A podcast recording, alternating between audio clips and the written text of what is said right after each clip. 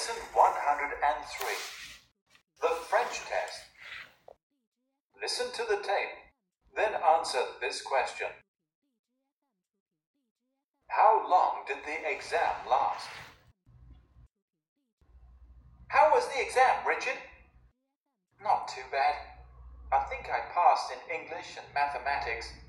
The questions were very easy. How about you, Gary?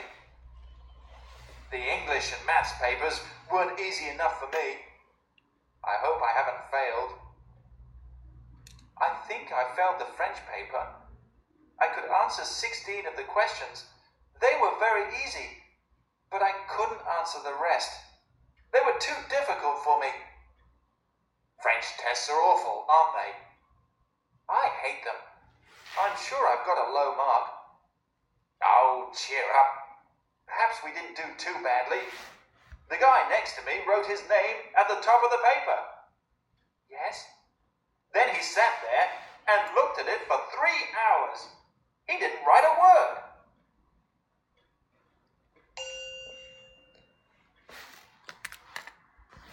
Lesson 103 The French Test New Words and Expressions Exam 考试。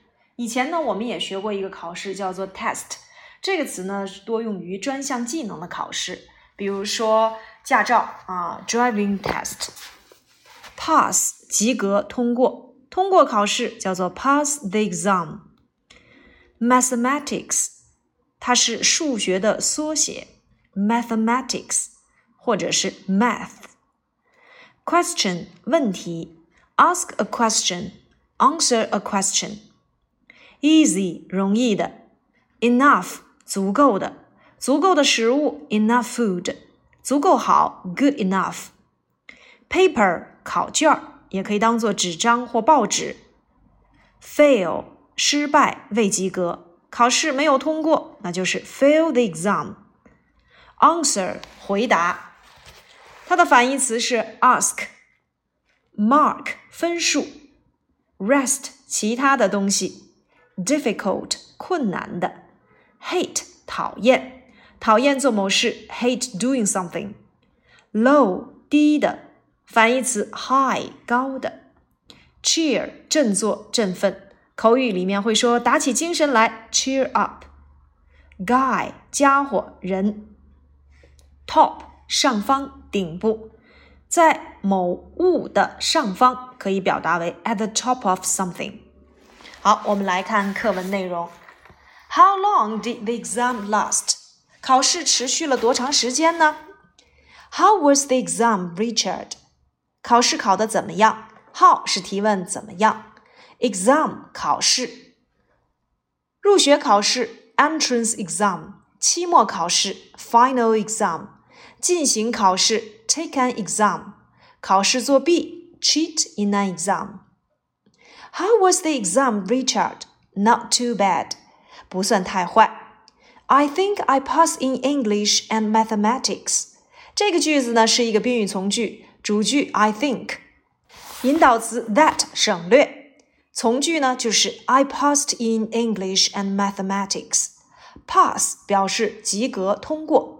通过某一个学科，我们要使用 pass in 加上学科。比如说，通过了英语，passed in English；通过了数学，passed in mathematics。单独指通过考试，我们直接就用 pass the exam 就可以了。那么，pass 在我们以前所学过的内容当中啊，表示的是传递、递给。比如说，递给我一支铅笔，pass me a pencil, please。Pass somebody something 就等同于 pass something to somebody，它的用法同 give、show、send 是一个类型的。The questions were very easy，这些问题呀、啊、非常的简单。How about you, Gary？那么你呢？The English and math papers weren't easy enough for me。英语和数学试题对我来说不那么容易。在这里面，papers 指的是试卷儿。 当试卷讲，它可以表示可数名词，所以我们在词尾看到了 s。但是要注意的是，paper 除了可以当试卷讲以外，也可以当报纸，当报纸讲也是可数的，还可以当做纸张。当做纸张讲，它就是不可数的。所以我们以前表达一张纸，那就是 a piece of paper。这句话说到了英语和数学的考试对我来说不那么容易，不那么容易。我们用的是 won't easy enough。那我们知道 enough 表示的是足够的，所以足够容易。发现没有？哎，要放在 easy 的后面，要先说容易 easy，再去说 enough。因为 enough 呀，它修饰形容词或副词的时候一定要放在后面。比如说足够好，你得说成 good enough；他跑得足够快，你得说 fast enough。但是 enough 修饰名词的时候就可以放在前面了。比如说足够的食物 enough food，足够的练习 enough exercise。一定要注意 enough 的用法，放在前面是修饰名词，放在后面是修饰形容词或副词。I hope I haven't failed。我希望我别不及格。这又是一个宾语从句，主句 I hope，从句 I haven't failed。I think I failed the French paper。 我想我的法语及不了格。主句 I think，从句 I failed the French paper。I could answer six of the questions。我呢能回答其中的十六道题。在这里面，我们看到了 of 的所有格形式。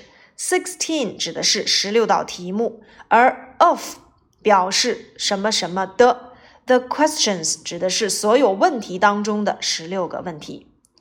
They were very easy，这些题非常的简单。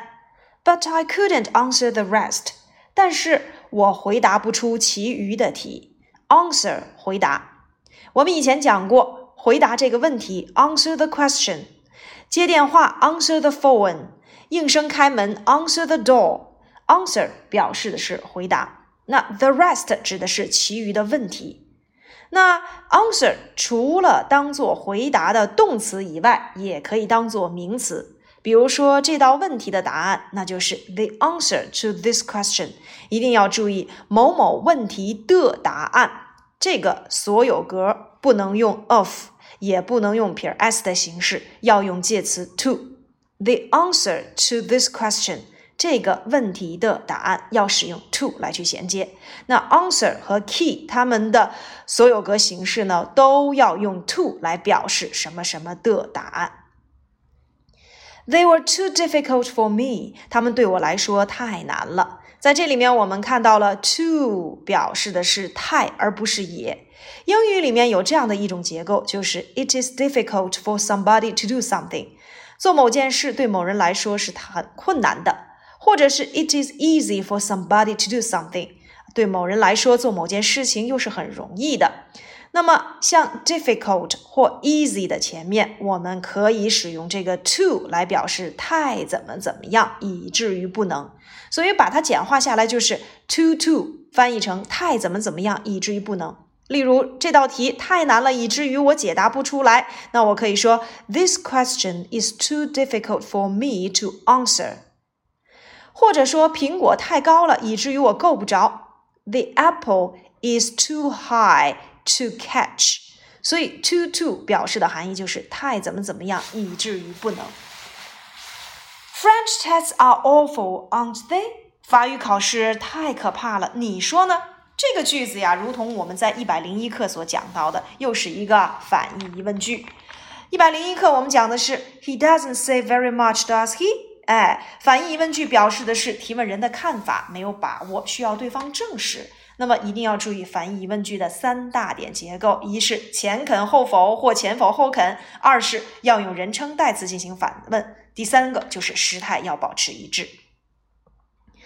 I hate them，我讨厌他们。Hate 讨厌。我们讲过，喜欢做某事叫做 like doing something，同样讨厌做某事，hate doing something。I'm sure I've got a low mark。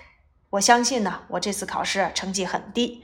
Mark 成绩，a low mark 低成绩。那高的成绩就叫做 high mark。所以 low 和 high 是一对反义词。low 表示的是低的。High 表示的是高的，像我们所说的啊，这个旅游的淡季或旺季，淡季就可以使用 low season，旺季就可以使用 high season。Oh, cheer up！哦，别灰心 ，cheer up 用于鼓励别人，打起精神来。 Perhaps we didn't do too badly. 或许我们考的还不算太糟。Perhaps 相当于 maybe，表示或许、大概。那这里的 bad 为什么要加上 ly 呢？呃，很明显，副词修饰前面的动词 do。The guy next to me wrote his name at the top of the paper。坐在我旁边的那个人只在试卷顶端写了自己的名字。Guy 人，他就等同于 fellow 啊，家伙。所以说那个坏家伙，the bad guy 也可以。Next to me 就相当于 besides。Wrote his name at the top of the paper。Top 上方顶部，at the top of 在某物的顶部。Top 是顶部，它的反义词呢是 bottom，所以在什么什么的底部，我们也可以使用 at the bottom of。Yes，是吗？Then he sat there and looked at it for three hours。 然后他就坐在那儿，对着考卷看了三个小时。For 接一段时间。He didn't write a word。他一个字也没有写。最后，我们再通读一下原文：The French test。how was the exam, Richard? Not too bad. I think I passed in English and mathematics. The questions were very easy. How about you, Gary? The English and math papers weren't easy enough for me. I hope I haven't failed. I think I failed the French paper. I could answer 16 of the questions. They were very easy. But I couldn't answer the rest. They were too difficult for me. French tests are awful, aren't they? I hate them. I'm sure I've got a low mark. Oh, cheer up. Perhaps we didn't do too badly. The guy next to me wrote his name at the top of the paper. Yes, then he sat there and looked at it for three hours. He didn't write a word.